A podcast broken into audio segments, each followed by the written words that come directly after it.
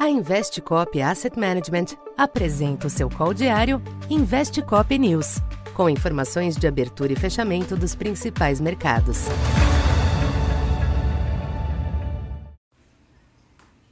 Boa tarde. Eu sou Silvio Campos Neto, economista da Tendências Consultoria, empresa parceira da Investcop.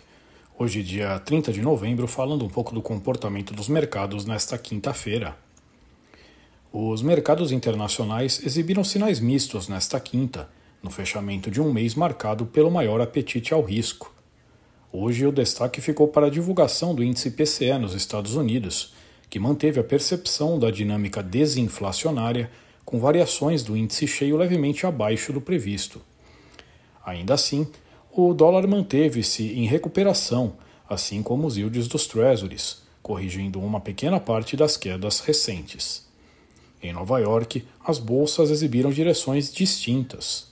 O S&P 500 e o Nasdaq cederam em mais um sinal de perda de fôlego após o rally deste mês. Já o Dow Jones voltou a subir, apoiado em ganhos pontuais de empresas como a Boeing e a Salesforce.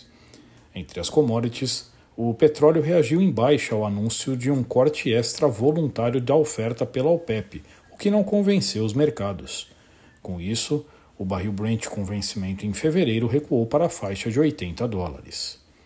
Aqui no Brasil, o câmbio respondeu à pressão externa do dólar, mas perdeu parte do ímpeto durante a tarde após o fechamento da Petax do mês. Pela manhã, a variável alcançou uma máxima de 4,94, mas reduziu o avanço até o fechamento em 4,91, alta de 0,5%. A curva DI apresentou novas baixas nas taxas curtas e médias em um contexto de inflação controlada e diante de declarações do diretor do Banco Central, Gabriel Galípolo, em evento. Já os longos rondaram a estabilidade diante da reação dos yields externos. O Ibovespa, por sua vez, manteve a tendência positiva deste mês, conseguindo romper os 127 mil pontos, hoje com alta de 0,9%, o que proporcionou um expressivo avanço no mês ao redor de 12%. Para esta sexta, os mercados internacionais serão desafiados por declarações de dirigentes do Fed, com destaque para o presidente Jeremy Powell, que se manifesta em dois eventos à tarde. Mais cedo, o índice SM da indústria norte-americana fornecerá indícios do ritmo da atividade do setor neste final de 2023. No Brasil, os ativos devem acompanhar os desdobramentos externos, possivelmente com poucas novidades locais neste fechamento de semana.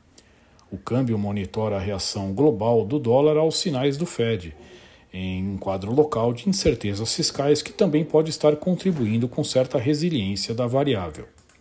Isso também vale para a curva de juros, principalmente as taxas longas, atentas à dinâmica dos yields e ao risco fiscal.